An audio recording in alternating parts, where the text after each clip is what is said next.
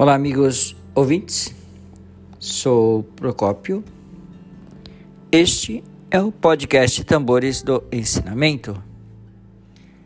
Hoje quero falar aqui é, pequeno trecho publicado na revista Terceira Civilização, número 575. Tá? Ser um uma nobre pessoa de sabedoria. Esse é o título. Uh, neste escrito, notamos que Shijukingo aparenta basear sua conduta de vida tendo a prática da fé como prioridade.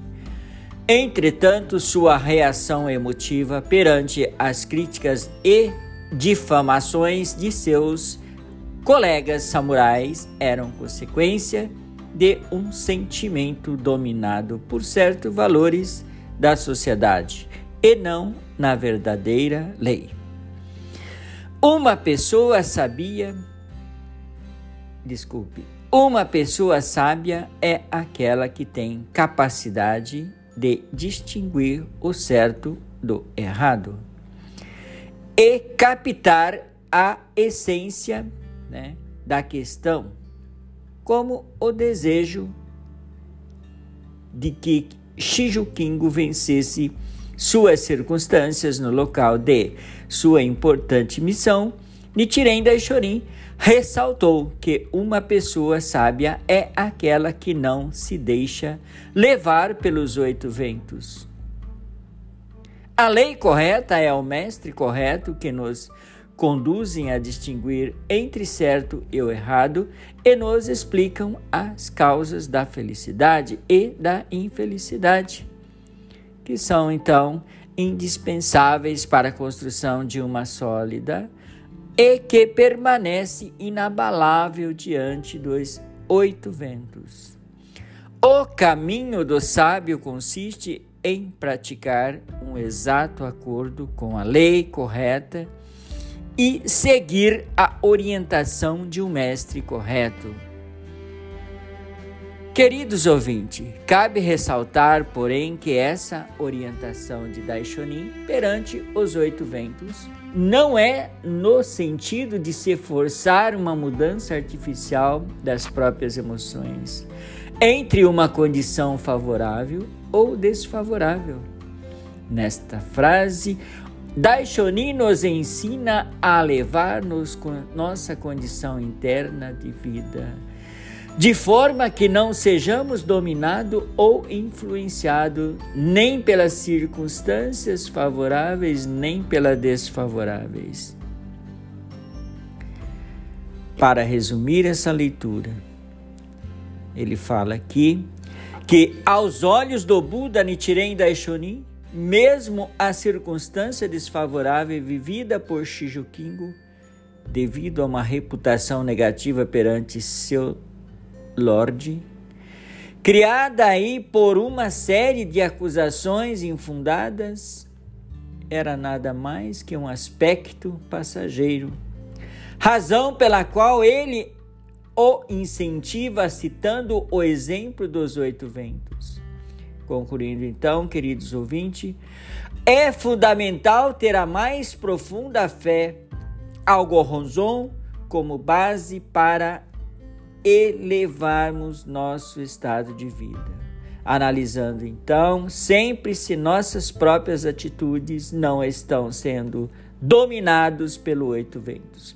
Vamos continuar continuamente analisar ao nosso comportamento condiz com o verdadeiro sábio, citado então por Daishonin. Queridos ouvintes, esta foi a leitura de hoje. Espero que você tenha gostado.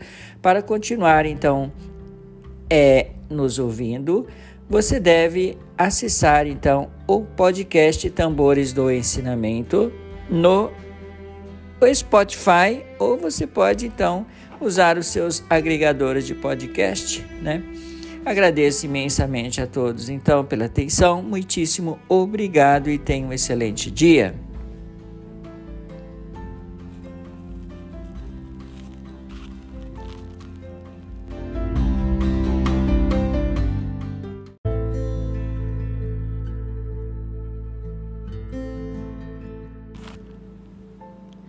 Olá, amigos ouvintes. Este é o podcast Tambores dos Ensinamentos. Sou Procópio. Hoje quero aqui bater um, um papo contigo, é, falando então sobre a, dicas, né, para mandar bem na entrevista de emprego, principalmente para você que é jovem, que na verdade está aí em busca do seu primeiro emprego, né? Então, nosso Goshu aqui tem aqui um recado. Não lamente, agarre as oportunidades. Isso é bom, né? É, vou falar aqui então, de acordo com o Goshu, né, que é o jornal da BS. Essa dica então é, foi acompanhada por Marcelo Guarnieri, né, que nos concedeu então é, o que falar em uma entrevista de emprego. Tá. Em primeiro lugar, busque informações sobre a empresa e a vaga que está desejando, né? É, seja verdadeiro e nunca minta.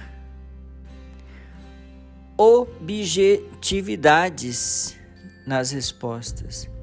Demonstre suas habilidades e qualificações profissionais, né, por meio de exemplos e fatos concretos de coisas que já fez.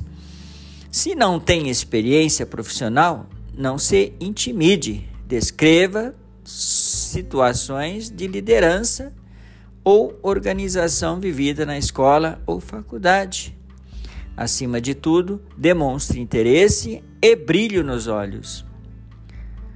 O que você não deve falar em uma entrevista de emprego, tá? Isso é muito importante também. É, evite gírias, gestos e expressões muito íntimas, né?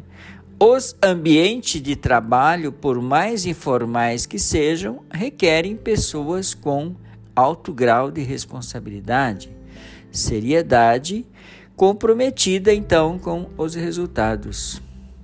Não caia na armadilha de que já entreguei o currículo, agora é só esperar. Mais do que a entrega de um currículo, exponha-se, tome coragem e peça uma oportunidade para se apresentar. Para tomar um café com o dono da empresa ou para apresentar sua proposta. As empresas e os futuros chefes esperam pessoas de atitude, né, que tenha a certeza de que você é uma delas. E ele continua para concluir, desejando então uma boa sorte, né? Pois é, o desejo de empreender sempre está é inerente à vida do jovem, né? Todos os jovens querem empreender. Mas para que isso aconteça, você tem que primeiro ter o seu primeiro emprego, né? Tem que se, tipo, fazer com que você consiga é, adquirir algumas experiências, né? Com os empreendedores, né, para você empreender depois. Né? Ah, para concluir, queridos ouvintes, o sério comprometimento né, dos jovens com o trabalho tem o poder de promover um desenvolvimento dinâmico em seu local de trabalho. A contribuição desses jovens talentosos que representam a nova geração são, é claro, o tesouro e a esperança da sociedade. Queridos ouvintes, hoje fico por aqui. Aproveito para reforçar aí, se você quiser ou tiver interessado, né, em adquirir exemplares do Gosho, só que agora é virtual, tá? Não é mais pelo físico, né? Entrega física do jornal. Você deve falar comigo para que eu possa te instruir a maneira com que você vai ter acesso então a esses gochos, ok? é só ligar no 19 998 11 40 01 e falar com o Procópio, que sou eu. Terei imenso prazer em ajudá-los então. Hoje fico por aqui. Muitíssimo obrigado pela atenção e tenha uma ótimo, um ótimo dia, né? Por que não?